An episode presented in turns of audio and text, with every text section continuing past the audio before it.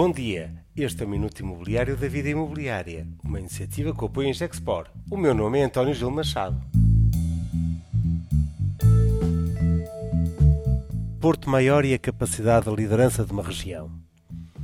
No rescaldo da maior semana da reabilitação urbana do Porto que já organizamos, destaca a capacidade do Porto e dos municípios vizinhos de liderar uma visão em que a soma dos seus territórios representam mais do que cada um. Na sessão de abertura, o presidente Maiato Silva Tiago deu mote. Um porto que inclui o território da Maia é um porto maior.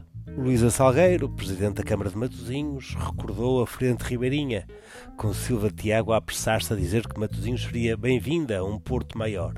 Todos estiveram de acordo na Semana da Reabilitação Urbana, na sessão de abertura, em que também participou Rui Moreira, presidente da Câmara do Porto, que não se sentiu mal com o namoro dos vizinhos. Antes reforçou o sentido de complementaridade que existe. Com uma visão estruturada e estudada, o vereador de Economia do Porto, Ricardo Valente, apresentou na semana uma estratégia de região que é o Pulsar.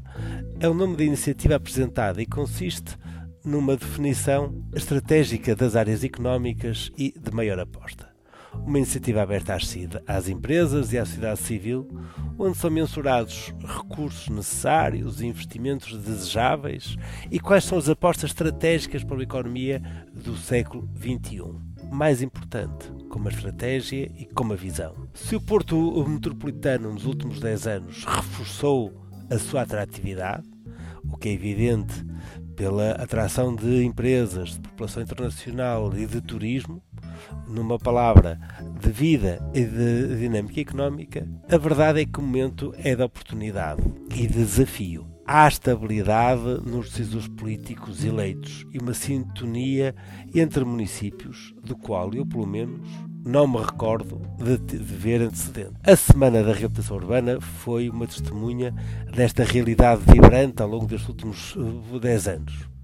Mas a questão é agora ter realmente uma estratégia para dar corpo e um contexto a um crescimento que se deseja, mas que lança, como digo, cada vez mais desafios. Uma estratégia de coordenação territorial, em particular na dimensão e atração de investimento internacional, é um passo em frente e de grande alcance. Queria por fim agradecer a todos os mais de 1500 visitantes da Semana da Reabilitação Urbana do Porto que estiveram connosco na última semana no habilíssimo Palácio da Bolsa, com o apoio da Associação Comercial do Porto, às empresas expositoras, a todos os parceiros institucionais e aos municípios do Porto, Maia, Matosinhos e Vila Nova de Gaia, a todos um muito obrigado. Este é o Minuto Imobiliário da Vida Imobiliária e conta como sempre com o apoio Gexport.